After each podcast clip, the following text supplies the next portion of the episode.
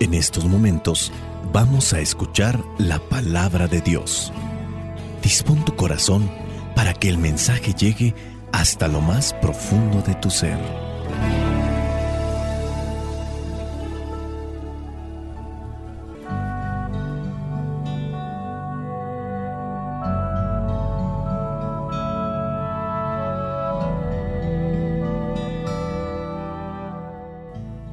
Vamos a tratar de reflexionar las lecturas que corresponden a este domingo. Estamos en el ciclo C y es el domingo número 2 del tiempo ordinario.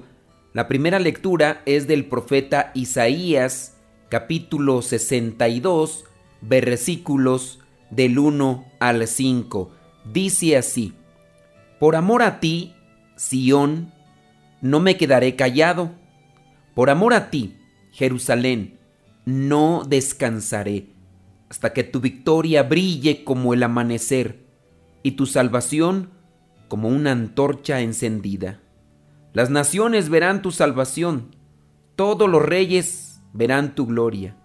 Entonces tendrás un nombre nuevo que el Señor mismo te dará. Tú serás una hermosa corona real en mano del Señor tu Dios no volverán a llamarte abandonada, ni a tu tierra le dirán destruida, sino que tu nombre será mi predilecta, y el de tu tierra esposa mía, porque tú eres la predilecta del Señor, y Él será como un esposo para tu tierra, porque así como un joven se casa con su novia, así Dios te tomará por esposa, te reconstruirá y será feliz contigo como es feliz el marido con su esposa. Palabra de Dios, te alabamos Señor. En esta lectura nos habla sobre esa relación entre el amado, la amada, entre Dios y su pueblo. Esta relación entre Dios y aquella ciudad, aquel pueblo que han llamado de manera despectiva por las cosas que le han sucedido. Ya no volverán a llamarte abandonada, destruida, Ahora tu nombre va a cambiar, será predilecta, esposa mía. Es la relación que Dios promete para con su pueblo. En cierta manera, los golpes de la vida que ha sufrido el pueblo de Israel han sido también consecuencia de sus malas decisiones, de sus malos pasos. Dios advertía desde sus inicios al pueblo de Israel que no hiciera cierta acción, que no tuviera ciertos movimientos, que eligiera bien, que caminara con rectitud, pero dentro de esta actitud caprichosa, rebelde, que pareciera ser que es algo ya natural en el ser humano, y digo pareciera porque no somos así, pero cuando estamos en esa búsqueda de identidad, en la etapa de la adolescencia, comienzan esos cambios y nosotros podemos tomar esos rumbos que después tendrán graves repercusiones. Reflexionar en la historia de Israel es también reflexionar en nuestra vida. Lo que aconteció en el pueblo de Israel nos acontece a muchos de nosotros. Algunos podemos tomar decisiones y ahora por eso nos encontramos en una circunstancia diferente quizá a la de nuestros mismos hermanos, en una circunstancia diferente a la de compañeros de escuela o de vecindario o de algunos familiares. Cada uno en realidad va construyendo lo que es su vida conforme a palabras y acciones, movimientos y formas de analizar cada circunstancia. El pueblo de Israel en su tiempo no hizo caso y le sucedieron estas cosas por las cuales se ganó este tipo de títulos. Abandonada, destruida. Pero Dios tiene compasión de su pueblo, viene a su encuentro y se compromete. Dice el versículo 5, así como un joven se casa con su novia, así Dios te tomará por esposa, te reconstruirá y será feliz contigo como es feliz el marido con su esposa. Aunque esto es un ideal, debería de ser así, pero en muchas de las ocasiones no. Y a lo mejor habrá algunos de ustedes que me podrá decir, Efectivamente, esa no es la situación en la que nos encontramos, aunque sí soñábamos con ella, pero quizá una de las dos partes no ha trabajado y no ha puesto lo suyo. Y después de la luna de miel se cambió a la luna de hiel. Dios se compromete con su pueblo y al parecer el pueblo también se compromete con Dios, enfocándonos o perfilándonos al evangelio que hablará sobre las bodas de Caná y que ahí también vamos a reflexionar sobre estos puntos del matrimonio. Vayamos ahora a lo que será la segunda lectura. La segunda lectura es de la primera carta a los Corintios capítulo 12, versículos del 4 al 11. Dice así, hay en la iglesia diferentes dones, pero el que los concede es un mismo espíritu. Hay diferentes maneras de servir, pero todas por encargo de un mismo Señor. Y hay diferentes manifestaciones de poder, pero es un mismo Dios, que con su poder lo hace todo en todos. Dios da a cada uno alguna prueba de la presencia del Espíritu para provecho de todos. Por medio del Espíritu, a unos les concede que hablen con sabiduría y a otros, por el mismo Espíritu, les concede que hablen con profundo conocimiento. Unos reciben fe por medio del mismo Espíritu y otros reciben el don de curar enfermos. Otros reciben poder para hacer milagros y otros tienen el don de profecía. A unos Dios les da la capacidad de distinguir entre los espíritus falsos y el espíritu verdadero, y a otros la capacidad de hablar en lenguas, y todavía a otros les da la capacidad de interpretar lo que se ha dicho en esas lenguas.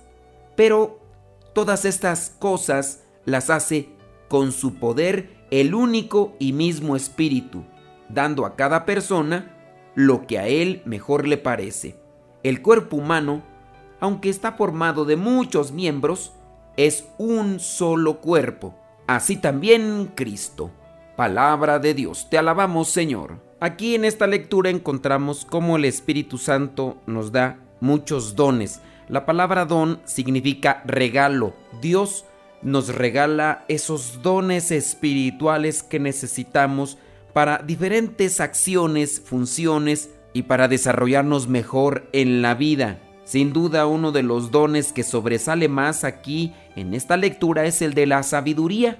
Una persona con sabiduría puede hacer muchas cosas y buenas a la vez. O por lo menos si no hace muchas, las que hace son acertadas. Creo yo y pienso así que si la mayoría de nosotros tuviéramos sabiduría profunda y nos enfocáramos a hablar con esa sabiduría, a actuar con esa sabiduría, nuestras familias, nuestra sociedad, nuestro mundo entero sería muy diferente. Claro que se entiende que la sabiduría no es lo mismo que inteligencia, hay personas muy inteligentes, pero esa inteligencia incluso la pueden utilizar para provecho personal, para saciar el egoísmo y lejos de ayudarse o lejos de ayudar a otras personas, a veces se perjudican, se lastiman. Y hoy en este domingo tocando el tema del matrimonio con lo que es la primera lectura y con lo que es el Evangelio, a leguas, a distancia, se ve que no se está viviendo con sabiduría en el matrimonio y por eso tantos descalabros, tanto desmoronamiento, desde los inicios incluso de la relación cuando una de las dos personas se obsesiona. Puede ser que el muchacho se obsesione por el cuerpo bonito, o si quieres no tan bonito de la muchacha, pero quedó obsesionada con ella. Y la muchacha incluso pues pudiera tener sus bellezas exteriores, pero por dentro es una mujer envidiosa, orgullosa, soberbia. Y agrégale que sea floja, mal hablada, metiche, súper vanidosa y súper egoísta. No quiero que se me ofendan mujeres, no estoy hablando de todas. Pero por ahí encuentras a ciertos muchachos que yo no sé qué tendrán. Algunos dicen que los han embrujado, que les han dado agua de toloache y quién sabe qué cosas. Porque las mamás o los otros familiares o conocidos le pueden decir, oye, pues ¿qué le ves a esta muchacha? Estás viendo cómo es, cómo se comporta, por qué estás obsesionado con esa muchacha y a fuerzas la quieres. Por eso dicen que el amor es ciego, pero pues en este caso no es amor. Es ilusión, es lujuria, es pasión, menos amor. Y también sabemos de muchachas, aquella muchacha que está obsesionada por estar viviendo ya junto a aquel que no trabaja, que no tiene aspiraciones para crecer en la vida, que es mal hablado, que es drogadicto, que es borracho, que la maltrata, que habla mal de toda la gente. Y todavía le preguntas a la muchacha, oye, pues ¿qué le estás viendo a este? Pero pues a veces ahí hay una ceguera espiritual, falta de sabiduría o a veces capricho o rebeldía por querer hacer que los papás la pasen mal. Ante esas circunstancias y ese tipo de advertencias, decirles, bueno, pues si tú quieres, pero cada quien, órale, quiere que el que quiere casa, o como va el refrán, el casado casa quiere. Quiere, vaya, órale, vayas a trabajar, busque su casita y allá. Pero no, a veces los papás, ¿verdad? Están ahí advirtiéndole sobre lo que podría pasar si se junta con esa fulana o con ese fulano y todavía les dan espacio en su casa, les dan de comer, no trabajan los dos, después vienen los niños, se los cuidan y ya después las mamás vienen llorando, sufriendo que porque los hijos son aprovechados, pero pues también las mamás tienen su culpa. Los papás tienen su culpa al darle oportunidad que ellos hagan y deshagan, que no asuman sus responsabilidades, que no asuman sus consecuencias. Por eso digo que nos hace falta sabiduría. Y ya después se describe en la misma lectura que hay muchos dones que Dios da, pero queriendo amarrar el asunto con respecto a los matrimonios me quedo con ese. Ya después está que el don para sanar enfermos, para hablar don de lenguas, para interpretar, para distinguir entre los espíritus falsos y el espíritu verdadero y otras cosas más, que al final de cuentas son un regalo de parte del Espíritu Santo. En el versículo 12 encontramos que una referencia al matrimonio con lo que es el cuerpo, la iglesia. Dice, el cuerpo humano, aunque está formado por muchos miembros, es un solo cuerpo. Así también Cristo. Esto hablando de la iglesia y también, ¿por qué no hablando de la unidad que se debe de tener en el matrimonio? Ahora sí, nos vamos al Evangelio que es de Juan capítulo 2 versículos del 1 al 11. Al tercer día hubo una boda en Caná, un pueblo de Galilea. La madre de Jesús estaba allí, y Jesús y sus discípulos fueron también invitados a la boda. Se acabó el vino, y la madre de Jesús le dijo, ya no tienen vino. Jesús le contestó, Mujer, ¿por qué me dices esto? Mi hora no ha llegado todavía. Ella dijo a los que estaban sirviendo, hagan todo lo que Él les diga. Había allí seis tinajas de piedra para el agua que usan los judíos en sus ceremonias de purificación. En cada tinaja cabían de 50 a 70 litros de agua. Jesús dijo a los sirvientes, llenen de agua estas tinajas. Las llenaron hasta arriba.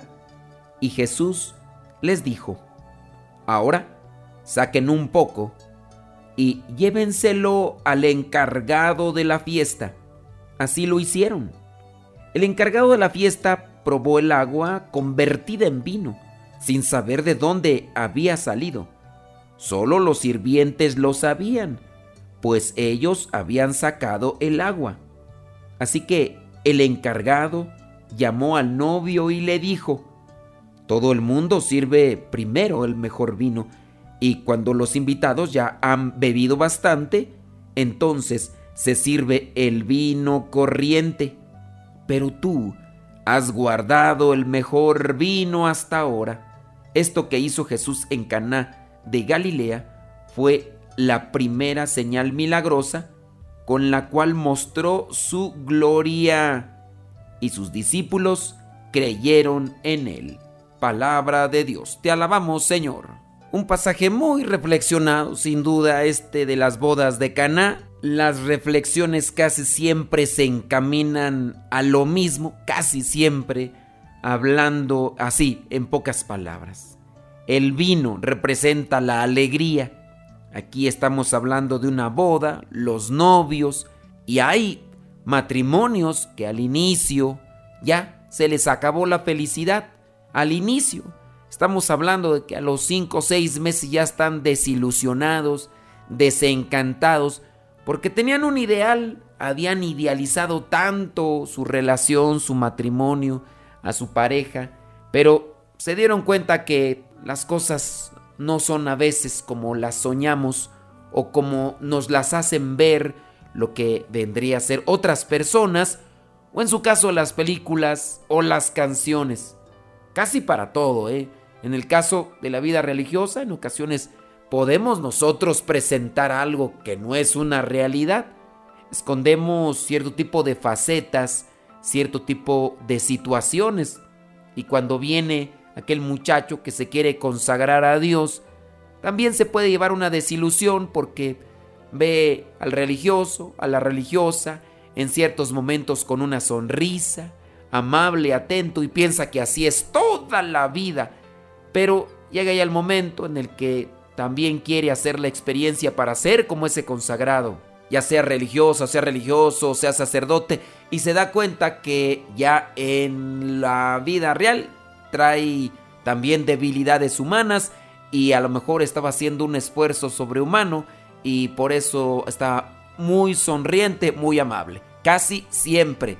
No generalizo. Somos seres humanos que cargamos con debilidades y que nos vamos esforzando. Pero también debemos de ser sinceros, transparentes y no andar con caretas, que también es lo que sucede en los matrimonios. Algunos o algunas querrán casarse para ser como fulano, sutano, mangano. O a lo mejor han visto tantas películas cursis de enamorados, han leído o escuchado tantos cuentos de princesas, de hadas, que llegan a terminar siempre y fueron felices toda la vida. Y después viene la desilusión. Ya no hay felicidad, ya no hay alegría y solamente basta mirar algunos matrimonios cuando son novios dulces, cariñosos, atentos, sonrientes, amables. Y algunos pasan unos cuantos meses, unos cuantos meses y ya están prácticamente mostrándose devastados por los desvelos de los niños que lloran en la noche, o quizá a lo mejor la intromisión de la suegra, la nuera, la cuñada, o tantas cosas más que llegan a suceder ya en lo natural.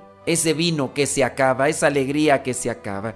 Aquí la referencia es esa, se acaba el vino, viene la Virgen, interviene, va con su hijo Jesús, se les acabó el vino, se les acabó la alegría, Mujer, todavía no ha llegado mi hora. La Virgen María no se detiene para preguntarle si puede. Es su madre y las mamás son así, ¿no?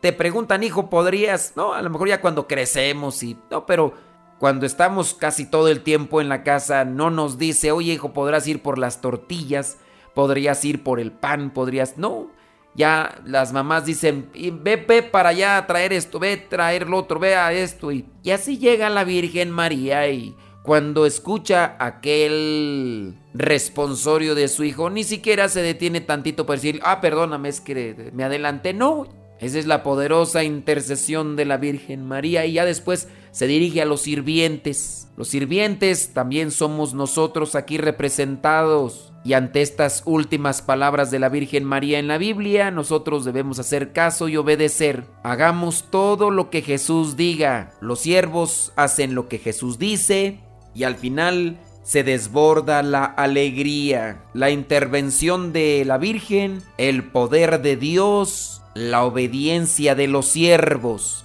y la necesidad de esa alegría que no se debe de acabar en el matrimonio nunca. Y ahí están los pasos, ahí está la receta. Desde la primera lectura encontrábamos esta relación, esta situación. En la segunda lectura encontramos que el Espíritu Santo es el dador de aquellos dones espirituales que necesitamos para ser felices. Si nosotros hacemos caso omiso después, hay que quejarnos, oiga, porque también ahí es falta de nosotros es imprudencia, dejadez, es falta de sentido común. Si en un matrimonio hay problemas, hay dificultades, pídanle al Espíritu Santo, pero los dos, todos juntos, si están ya con hijos, inviten a su hogar a la Virgen María, que ella interceda por ustedes y sean obedientes como esos siervos que hacen lo que Jesús dice, y los resultados serán dulces Abramos nuestro corazón y nuestra vida para que el Espíritu Santo trabaje en nosotros. La bendición de Dios Todopoderoso, Padre, Hijo y Espíritu Santo, descienda sobre cada uno de ustedes. Soy el Padre Modesto Lule de los misioneros servidores de la palabra. Vayamos a vivir el Evangelio. Lámpara es tu palabra para mis pasos, luz en mi sendero. Lámpara es tu palabra para mis pasos, luz en mi sendero. Luz, palabra es la luz